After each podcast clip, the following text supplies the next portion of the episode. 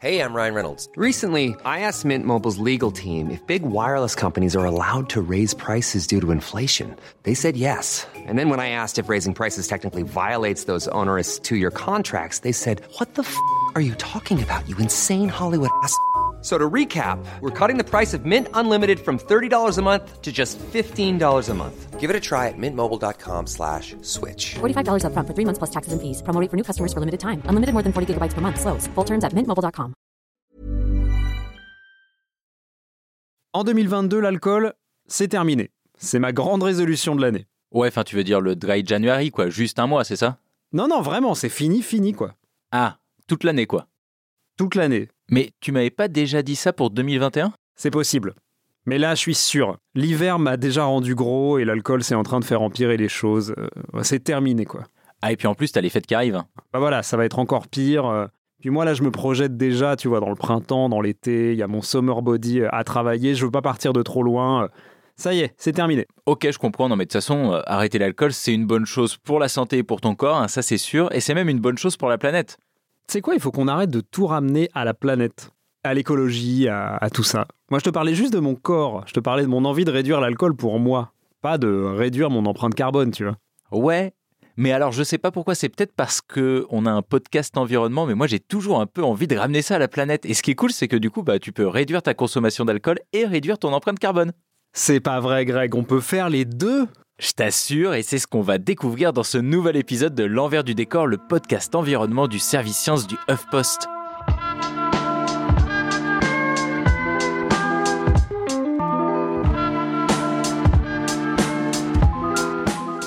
Bienvenue dans l'envers du décor, le podcast environnement du service science du HuffPost. Moi, c'est Mathieu Balu qui trouve que la bière de Noël, en fait, c'est vraiment naze. Et je suis avec. Grégory Rosière, journaliste scientifique qui adore la chouffe de Noël, donc vraiment, je pense que t'as aucun goût, Mathieu. C'est faux et tu cèdes aux sirènes du marketing. Mais c'est pas grave. Dans l'envers du décor, tous les 15 jours, on vous parle d'environnement sans prendre de gants pour faire un tri sélectif, bien sûr, de nos certitudes et idées reçues. Parce que vous pensez sûrement que la planète va mal et franchement vous avez raison, mais on voudrait vous aider à comprendre d'où viennent vraiment les problèmes et peut-être même les solutions qui vont avec.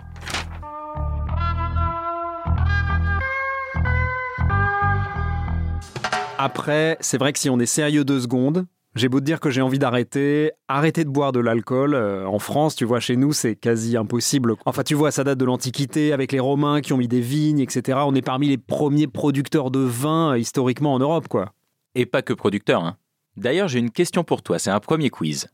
Dans quel pays on boit le plus d'alcool? Dans quel pays en Europe? Comme tu veux. Alors, moi, je dirais, disons. Moi, je sais pas pourquoi, hein, peut-être parce que je regarde un peu trop de vidéos sur Internet, mais je dirais que la Russie est très très bien placée. Je dirais même qu'elle est numéro 1. Salaud de pauvre. Salaud de pauvre. Salaud de pauvre. Ah ah ah, ça c'est de l'alerte mépris social, je crois. Parce que tu vois justement l'OMS, en 2019, elle a fait un classement mondial de la consommation d'alcool par habitant. Et le résultat, c'est que la Russie, elle est même pas dans les 50 premiers consommateurs. Même pas dans les 50 premiers. Eh ben écoute, a priori non. Ok, donc du coup, euh, j'ai droit à un deuxième essai, non? Ah ouais, ouais, ouais. Non mais de toute façon, euh, pour que tu trouves le pays où on boit le plus d'alcool, tu vas avoir beaucoup d'essais. hein. Mais vas-y, vas-y. Bah, moi déjà, oh, je te dirais que je pense beaucoup aux Belges aussi. Tu me diras que c'est sans doute un cliché, mais quand même, c'est des gros buveurs de bière, tu vois. Eh non, non, non. Non, non, et même en Europe, c'est pas les Belges, hein. c'est les Lettons, de Lettonie donc, qui boivent le plus d'alcool. Ok, je sais vraiment pas quoi faire de cette information. Et dans le monde, du coup, attends, dans le monde entier, laisse-moi chercher. Je sais pas pourquoi j'ai envie de dire les Australiens. C'est vraiment salaud, mais je sais pas, une idée comme ça. Bah, je comprends pas du tout pourquoi, mais ce qui est marrant, c'est que euh, c'est pas du tout ça, mais que géographiquement, tu te rapproches. Géographiquement, je me rapproche. Ok, je pars sur la Nouvelle-Zélande, du coup? Euh, tu te rapproches encore plus, mais c'est pas ça. Bon, là, j'ai plus rien, là. S'il faut que je trouve une île euh, du Pacifique, euh, vas-y. Ouais, c'est une île du Pacifique, tu te rapproches encore. Mais je sais pas C'est les îles Cook. Bah voilà, je savais pas. D'ailleurs, je sais même pas où c'est, moi. Alors, selon Wikipédia, c'est un état du nord-ouest de l'océan Pacifique en libre association avec la Nouvelle-Zélande. Ok. Bon, bah je viens de gagner plein de points au Trivial Poursuite, ça c'est cool. Et alors la France dans tout ça, dans le classement? Ah oui, parce que c'était de ça dont on parlait, c'est vrai. Mais tu veux pas savoir qui est le deuxième consommateur plutôt? Non, je m'en fous. Non, mais t'as raison, effectivement. La France, on n'est pas deuxième, mais on est quand même huitième. Allez, Marseillaise Ouais, pas mal, hein, juste après l'Estonie. Pas mal. En gros, chaque Français, chaque année, il boit plus de 11 litres d'alcool, mais pur. Hein. 11 litres d'alcool pur, je trouve ça merveilleux à se représenter. Donc on peut dire qu'en France, on boit quand même beaucoup. Et ça, tu me disais ou tu me sous-entendais que c'était un problème pour la planète. Voilà, enfin déjà, c'est un problème encore une fois de santé publique, hein, parce qu'il faut le rappeler, la consommation excessive d'alcool, c'est vraiment dangereux pour la santé. Ah oui, je sais pas quelles sont les lois qui pèsent sur un podcast là-dessus. Il faut dire que c'est dangereux pour la santé, et on le répète, et en plus, pour le coup, euh, c'est aussi un podcast de science, donc il faut le dire, c'est dangereux de trop consommer de l'alcool. Oui, voilà. En fait, on part du principe que si vous écoutez ce podcast, vous êtes suffisamment adulte pour le savoir, mais quand même, oui. et que vous êtes raisonnable, voilà. Bon, après par contre pour l'environnement, c'est un peu plus compliqué, ça dépend si tu regardes le verre à moitié plein. Non, pas envie de réagir sur ma blague, c'est pas grave, je continue. Donc l'alcool, il représente presque 1% des émissions de gaz à effet de serre de la planète. Dit comme ça, ça paraît pas grand-chose. Non, en effet, 1%, ça paraît pas grand-chose. Voilà. Mais tu sais ce qui représente 1,5% des émissions de gaz à effet de serre de la planète? Non, et ça, franchement, je peux pas non plus le deviner. C'est comme les laitons, quoi. Bah, essaye, vas-y. 1,5% des émissions de gaz à effet de serre de la planète, euh, je sais pas, le lavage des t-shirts? Non. Enfin, je peut-être, je sais pas. En tout cas, ce qui est sûr, c'est que ce qui représente 1,5% des émissions de gaz à effet de serre de la planète, c'est la culture du riz. Ah, la culture du riz Ouais. Et du coup, le riz, quand même, c'est peut-être un peu plus utile, ça nourrit un peu plus que l'alcool, quoi, non? Tu crois pas? En général, oui. Après, euh, beaucoup te diront que la bière, euh, surtout certaines bières en particulier, euh, servent à nourrir les gens. Et ont servi à nourrir les gens, d'ailleurs. Ah, Alors moi, j'ai une anecdote là-dessus, mais je crois encore une fois, enfin peut-être qu'en termes de légal, on n'a pas le droit d'en parler. Je sais pas ce qu'on a le droit de dire. Du coup, je vais remplacer par une anecdote historiquement euh, permise. Parfait. Euh, à Munich, au XVIe siècle, ils ont cramé le maire de la ville. C'est-à-dire que les citoyens sont arrivés avec des torches et ils ont cramé le maire de la ville. Quoi Dans sa mairie. Attends, c'est quoi le lien avec l'alcool là? Parce que le maire de la ville, il avait décidé d'augmenter la taxe sur la bière. Et ça peut paraître drôle et un truc d'alcoolo, mais en fait, à l'époque, la bière, ça te faisait à la fois boire un truc, parce que l'eau, tu pouvais pas en boire, Parce qu'elle était pas saine, tout à fait. et ça te faisait bouffer parce que la bière, c'était nutritif aussi. Beaucoup moins marrant cette anecdote, hein Alors effectivement, moi la mienne était plus drôle, mais en tout cas, moi ce que je voulais dire avec cette histoire de riz et d'alcool, c'est que c'est quand même beaucoup d'effets de serre, l'alcool, pour quelque chose dont on pourrait se passer. Peut-être pas à l'époque, mais maintenant, aujourd'hui, on n'a pas besoin d'alcool. Ok, donc si je te suis, on va se dire que pour des raisons de santé, il faut modérer sa consommation d'alcool. Est-ce qu'on peut se dire aussi que pour des raisons écologiques, il faut modérer sa consommation d'alcool ou en tout cas la changer? Ce que tu veux dire, parce que bon, si t'en bois moins, évidemment, ça consomme moins. C'est plutôt est-ce qu'il y a une manière de consommer, quoi? Est-ce qu'il y a des alcools qui sont plus vertueux ou autres, c'est ça? Ouais, voilà, exactement. Est-ce qu'il y a des méthodes? Est-ce qu'il y a des trucs à faire? C'est toujours facile de dire qu'il faut s'abstenir. C'est toujours meilleur pour la planète de s'abstenir. Mais est-ce qu'on peut faire autrement? Alors, bon, c'est un peu compliqué parce que tu sais, c'est toujours difficile de rentrer dans des calculs euh, spécifiques, surtout entre les types d'alcool. Mais on pourrait se dire que s'il faut choisir, c'est peut-être la bière l'alcool le plus respectueux de l'environnement en termes d'émissions de gaz à effet de serre. Je te dis ça parce qu'il y a une étude danoise qui s'est posé la question et qui a comparé justement les alcools les plus courants, donc euh, la bière, le vin, mais aussi les spiritueux comme le whisky ou la vodka. Et en gros, pour un litre de bière, tu produis 1,5 kg de CO2. Alors que pour le vin, c'est 6 kg de CO2. Ou le whisky aussi, c'est pareil, c'est dans ces ordres-là. Donc la bière, elle a une empreinte climatique 4 fois inférieure à celle du vin et des alcools forts. D'accord, une empreinte climatique quatre fois inférieure, ça paraît énorme, mais en même temps, est-ce que tout ça est vraiment comparable? Parce que quand tu bois de la bière, tu prends une pinte entière. Il est évident que tu prends pas une pinte de vin, ou pire, une pinte de vodka, quoi. T'es par terre. Bah t'as tout à fait raison, et ce qui est fou, c'est que les chercheurs, ils sont quand même malins, ils y ont pensé, tu vois quoi. Ça c'est... euh, Ça, c'est, tu vois, c'est d'avoir fait des études longues. hein. Ouais, bac plus 8 les enfants. Donc dans l'étude, ils ont aussi fait le calcul non pas juste combien de CO2 pour un litre de bière, de vin, etc., mais en fonction de la teneur en alcool. Alors ce qu'ils ont pris comme teneur, c'est 4% d'alcool pour la bière. Déjà, ça, c'est un peu léger, à mon avis, mais bon, c'est de la bière légère à 4%. Moi j'aime bien la bière légère, je suis pas très IPA, tu vois, j'aime bien, j'aime bien le- la b... euh, tu vois, la Tu sais, j'aime bien quand ça se sirote et qu'il fait chaud et que tu te, tu te, tu te désaltères, quoi. Je trouve que ça marche pour une, mais au bout d'un moment, moi, ça, ça m'emmerde un peu. J'aime bien quand on va plus loin. Bon, écoute, chacun son truc. En tout cas, a priori, les Danois, ils aiment bien la bière légère parce que c'est 4%. À côté de ça, ils ont pris un vin à 12%. Un commentaire, non? Absolument aucun. Il me semble que c'est plutôt 13,5 en général le vin euh, qu'on consomme chez nous. Ok, merci onologue. Et du coup, pour les spiritueux, on est à 40%. Donc bah là, euh, à moins que tu vives euh, dans un pays qui autorise à aller plus haut, parce que je crois que dans tous les cas, en France, t'as pas le droit de dépasser 40 et quelques pourcents. Il me semble aussi, ouais. Il y a une histoire comme ça. Ouais, parce qu'il y avait euh, l'histoire de l'absinthe euh, à la fin du 19e et ça a dû tuer euh, la moitié des poètes français, je crois. Ouais, mais l'absinthe, il y avait, tu sais, il y a une herbe en plus. Il y avait, il y a pas que de l'alcool. hein, c'était, Ouais, c'était genre 70%, quoi. ouais, ouais, c'était un peu violent. En tout cas, donc là, on est à 4% pour la bière, 12% pour le vin, 40% pour les spiritueux. Et si tu prends cette teneur d'alcool et que tu fais l'empreinte carbone vraiment en fonction de la teneur d'alcool, eh ben la bière, le vin et les spiritueux, c'est presque similaire. La bière est un peu mieux, mais il n'y a pas grande différence, tu vois. Donc vin, bière, spiritueux, au final, si on prend la teneur d'alcool, l'empreinte carbone est à peu près la même, ce qui est différent de ce que tu me disais tout à l'heure, qui était que la bière avait une empreinte carbone bien moins élevée. Donc c'est plutôt rassurant déjà parce que ça veut dire que le vin, c'est pas une catastrophe environnementale en soi. Rassurant, on parle pour toi. Moi, je sais que je suis plutôt bière que vin, donc euh, je suis un peu déçu. En fait, faut qu'on fasse un autre podcast, quoi. En fait, il faudrait qu'on fasse un podcast sur l'alcool. Mais il y a deux problèmes. Vas-y, problème numéro 1, Bah déjà, on parlerait plus d'environnement, donc on pourrait pas l'appeler l'envers du décor. on pourrait l'appeler le verre du décor. Ok, problème réglé. Boum. Par contre, deuxième problème, Vas-y, problème numéro 2, vas-y, vas-y. on sait toujours pas légalement ce qu'on a le droit de dire ou pas sur l'alcool dans un podcast. Donc, si on parle que d'alcool dans un podcast, ça serait peut-être bien qu'on le sache un peu mieux que là, je veux dire, pour qu'on ait encore moins de problèmes. Ok, bah écoute, laisse-moi appeler mon avocat et on reparle de ce problème numéro 2 euh, dans quelques temps. Donc, si j'ai bien compris, et pour en revenir à ce qu'on disait, c'est pas le type d'alcool en fait qui impacte le bilan carbone, puisque tout ça se tient à peu près. Exactement. Mais si c'est pas ça le problème, alors comment on réduit l'empreinte carbone concrètement et qu'est-ce qui explique ces différences? Eh ben, ça va te plaire. Yeah On fait des ACV. Ça me plaît pas du tout. hein. Je sais pas ce que c'est, mais alors ça me plaît pas. Alors si, pour le coup, les ACV, on en a déjà parlé plein de fois, ça fait un peu peur comme ça, mais tu sais, c'est les analyses de cycle de vie d'un produit. Ah yes Tu sais, on en parlait pour le manger local, Yes pour le recyclage du verre, Yes pour la livraison de bouffe à domicile, Yes pour l'empreinte carbone numérique. Yes Enfin, je pense dans la plupart des podcasts. Ok.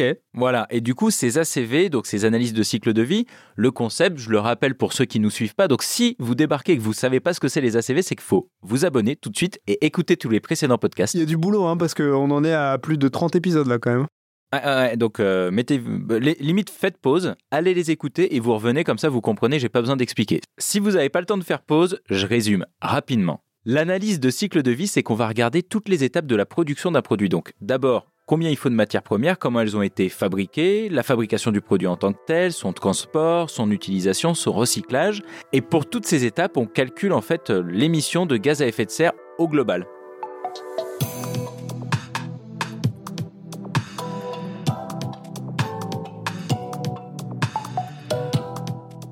Ok, donc si j'applique cette analyse de cycle de vie euh, au vin, par exemple, moi qui ai fait des études, tu vois, et qui réfléchis, je me dis que c'est la partie culture de la vigne qui doit être responsable de la majorité de l'empreinte carbone. Parce que bah, je pense aux pesticides euh, épandus, évidemment, pour sauvegarder les pieds, euh, et à toute l'eau nécessaire aussi pour faire pousser la vigne, tout simplement. Alors l'eau, tu vois, c'est un point important, mais pas juste l'eau qu'on met pour arroser, tu vois. Par exemple, le tri du raisin, son pressage, sa fermentation, bah, tout ça, ça nécessite une grande quantité d'eau. Et cette eau nécessaire à la fabrication, mais qui est un peu cachée, on l'appelle l'eau virtuelle. Yes, l'eau virtuelle, j'ai l'impression un peu d'être dans Matrix. Ou dans le métaverse. Ah, le métaverse, on a fait un épisode qu'on vous incite à aller écouter tout de suite. Donc si je comprends bien, l'eau virtuelle, c'est l'eau qui sert à fabriquer un objet mais qu'on ne voit pas et qui ne se retrouve pas dans le produit fini. Ça me rappelle euh, l'histoire des jeans. Tu sais, on dit souvent que pour produire un seul jean, il faut, euh, je sais pas, 100 litres d'eau par exemple. Alors qu'il n'y a pas d'eau dans des jeans. hein. Bah ou alors vous avez des jeans vraiment euh, spéciaux quoi. Ah bah tu vois, cette histoire d'eau virtuelle dans les jeans, eh bah c'est exactement pareil pour le vin. Selon l'ONG Water Footprint Network, 120 litres d'eau sont nécessaires pour produire un verre de vin. 120 litres d'eau pour un verre de vin? T'imagines, le verre de vin, c'est genre 13 centilitres. hein. Ah la vache Mais du coup, tu vois, je peux m'imaginer que la bière aussi, elle demande beaucoup d'eau. Parce qu'il y a la culture de l'orge, puisque c'est l'orge qui sert à faire la bière, j'ai fait des études, et aussi pour le brassage de l'orge, sans parler de la transformation, qui d'ailleurs émet de l'oxyde d'azote, qui est un polluant hyper toxique. Alors c'est vrai, ça, ce que tu dis, pour la bière et pour le vin, il y a évidemment des émissions de CO2 pour la production, et pourtant, c'est pas cette étape qui émet le plus de CO2. D'accord, donc c'est pas l'arrosage, c'est pas la production du produit euh, en tant que tel. Non.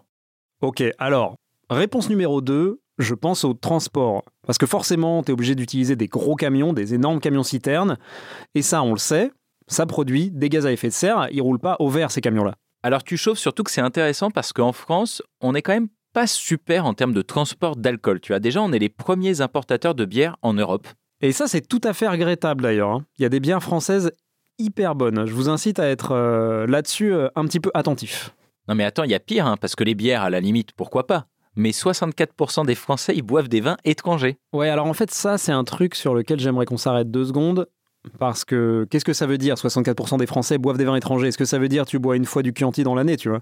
Bah, c'est ça la question. Parce qu'en vrai, la consommation, elle est majoritairement euh, franco-française pour le vin. Parce que quand même, quand même, Bah j'espère, t'as vu, t'as vu nos cépages en plus? Nos cépages sont magnifiques.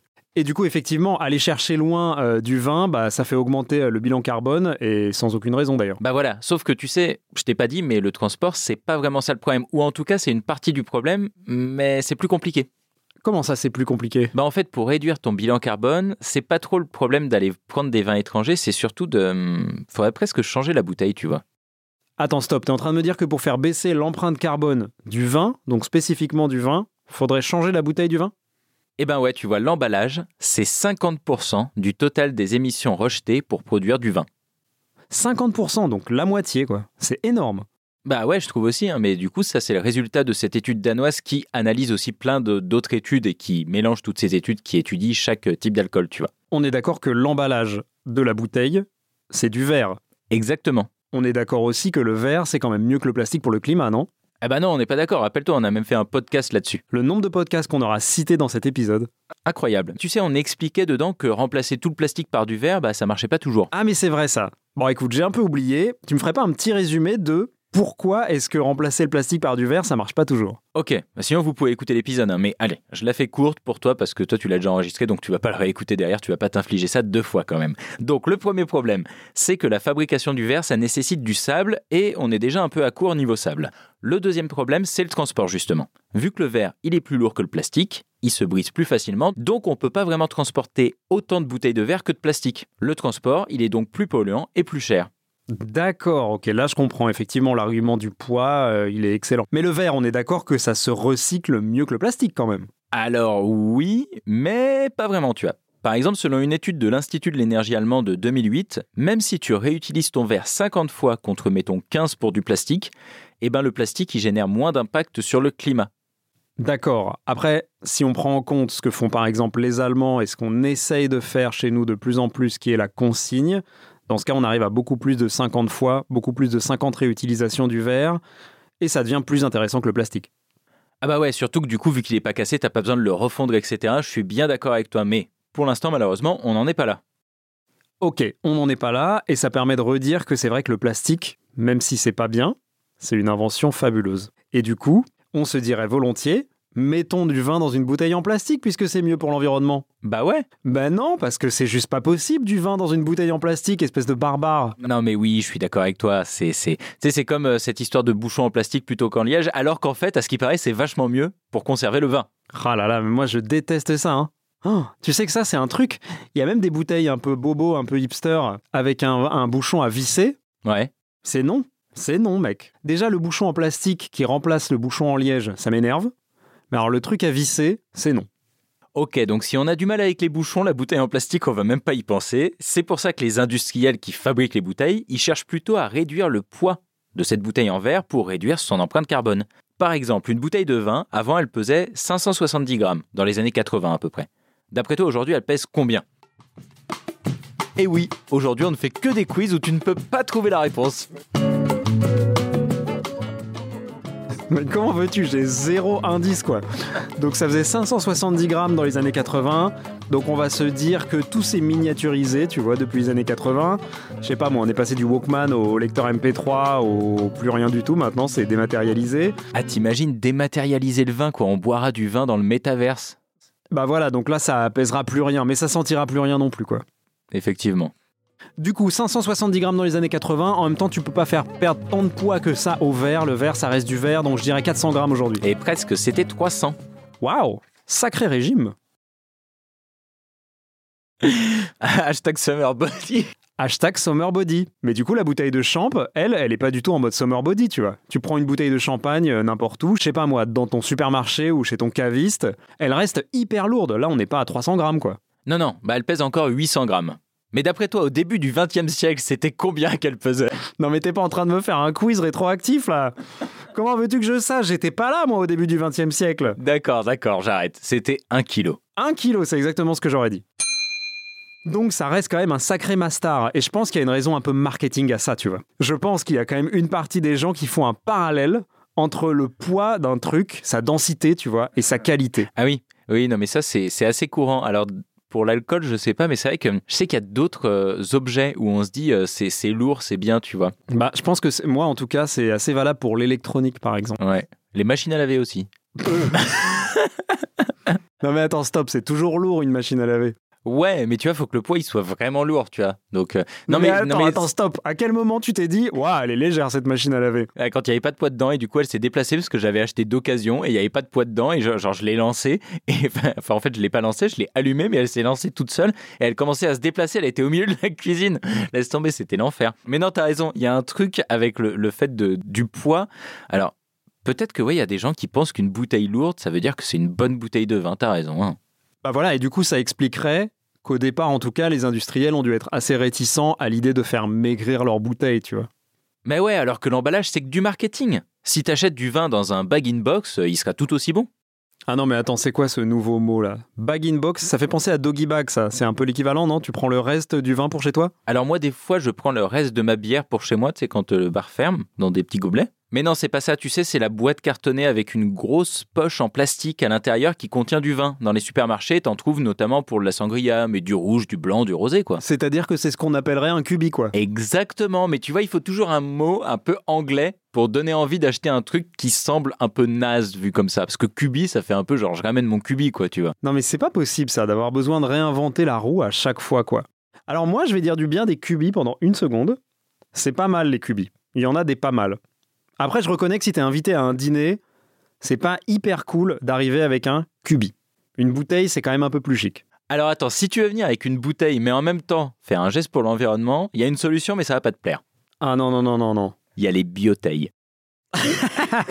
Les bioteilles? Les bioteilles. Tu sais ce que c'est une bioteille? C'est un quiz auquel tu ne peux pas répondre encore une fois. En fait, c'est tout nouveau. La bioteille, c'est une bouteille de vin avec une coque biodégradable. Non, non, non, non. Alors attends, une coque biodégradable. Va falloir que tu me décrives ça un peu plus parce que là, ça me parle pas du tout. Ni le nom, ni l'idée, ni rien du tout. Promis, c'est pas si bête. Ouais. Alors, en gros, tu vois le principe du cubi avec la poche en plastique souple. Ah, c'est bien. hein. Donc, on prend ce truc-là, mais plutôt 75 centilitres comme une bouteille de vin, Ouais. et on met cette poche dans une sorte de truc en carton recyclé, c'est un peu comme le papier, comme tu sais le carton un peu euh, bizarre recyclé là, tu vois, tu sais qui fait des aspérités et tout, Ouais. qui a une forme de bouteille. Ok, donc c'est un cubi en forme de bouteille. Voilà. Waouh Non mais en vrai, au moins t'as peut-être moins honte de ramener ça qu'un vieux cubi, euh, genre euh, on n'a pas le droit de dire les marques, mais tu sais le cubi que tu trouves dans ton supermarché qui est toujours le même là, pas cher. Mais jamais. Moi, si quelqu'un vient me voir avec une bioteille, je le, je le renvoie, quoi. Bah, viens avec un cubi, t'es accueilli à bras ouverts, entre amis, tu vois. Bon écoute, en tout cas, a priori, ça serait du coup sûrement mieux qu'une bouteille normale. Ok, bah écoute, c'est déjà bien. C'est déjà bien. Je suis content qu'il y ait des gens qui aient travaillé à faire baisser l'empreinte carbone d'une bouteille. C'est dommage qu'ils aient inventé un mot aussi laid que bioteille. Voilà. Parce que ça, je crois qu'on a bien compris après cette démonstration. Le bilan carbone du vin, c'est d'abord une question d'emballage, donc c'est d'abord une question de bouteille en verre qui est forcément plus lourde que les autres emballages. C'est pourquoi je vais de ce pas te laisser pour aller me prendre une canette de bière sur un banc, tranquille, en pensant à la planète et au bien que je lui fais. Ok, mais tu devais pas arrêter l'alcool toi? Très juste, je me rassois. Et puis en plus, tu sais, ta canette de bière, euh, c'est pas si bien que ça. Hein. À chaque canette de 33 centilitres d'aluminium bu, eh ben tu sais, c'est le même impact environnemental qu'une douche de 3 minutes environ, mine de rien. J'adore, j'adore les études qui font ces comparaisons. Mais oui, parce qu'en fait, genre, alors, euh, attends, attends, une douche, du coup, si je me douche, enfin, tu vois, qui, qui calcule ça, quoi? Mais non, mais c'est ça quoi. C'est genre, euh, attention, tu as roulé 500 mètres en voiture à essence. C'est l'équivalent de trois bouchées de spaghetti bolognaise en Espagne, tu vois. Mais en même temps, tu vois, ça peut avoir un intérêt.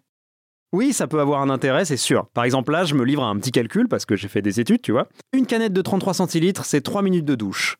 Ma douche, c'est à peu près 15 minutes par jour, tu vois, parce que j'aime bien me savonner, quoi. Donc, ça fait à peu près 5 canettes. Donc, si j'arrête de me doucher, je peux boire 5 canettes par jour. Ouais, mais je pense que si t'arrêtes de te doucher et que tu bois 5 canettes par jour, je donne pas cher de, de ta santé.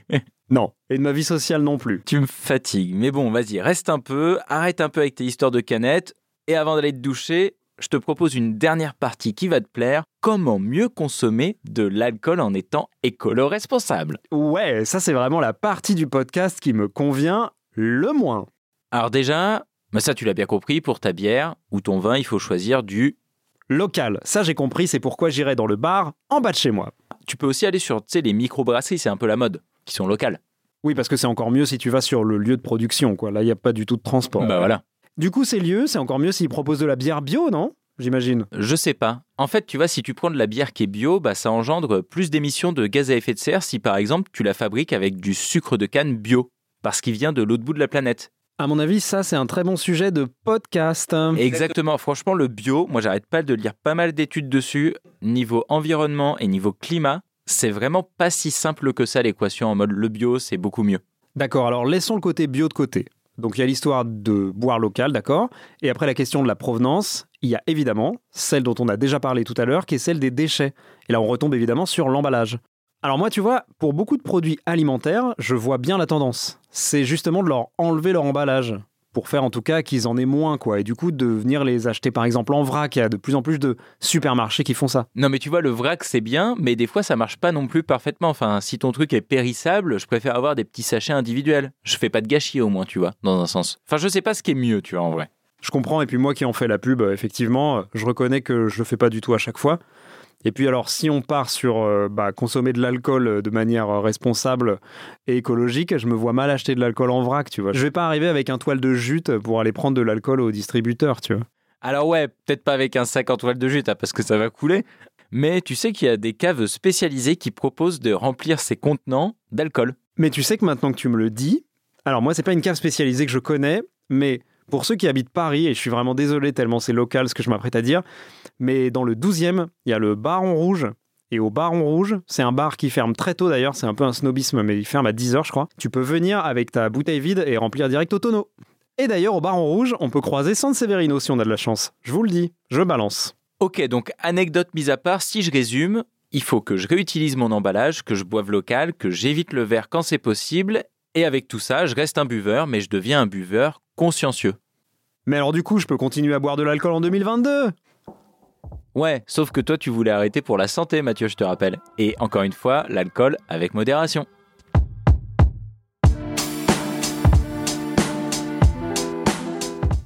Maintenant, vous le savez, vous pouvez boire de la bière, du vin ou du champagne tout en étant un parfait écolo. Pas de problème. Parce qu'entre climat et alcool, tout est question d'emballage ou presque. Si vous voulez arroser vos convives avec du vin, évitez d'acheter des caisses de bouteilles en verre, car pour un usage unique, le verre, malgré son taux de recyclage plus élevé, a un moins bon impact environnemental que le plastique. Résultat, dans la mesure du possible, privilégiez le local et des emballages qui sont les moins lourds possibles. C'est comme ça que vous aurez le moins d'impact sur la planète. Et surtout parce que, encore une fois, on le rappelle, c'est le plus important, limitez votre consommation d'alcool pour votre santé. Si cet épisode vous a plu, n'hésitez pas à le partager avec votre grand-mère qui vous offre toujours des cerises euh, trempées dans l'alcool qui sont absolument terribles. Ah oui, ça, c'est terrible. Et vous pouvez aussi ressortir cet épisode la prochaine fois qu'il y a un débat avec vos amis sur euh, la canette en alu ou la bouteille en verre. Pour la bière, c'est quoi le meilleur? Maintenant, vous savez. Pensez aussi à nous laisser un commentaire ou à nous écrire. L'adresse, c'est l'envers du décor à toughpost.fr. À bientôt Salut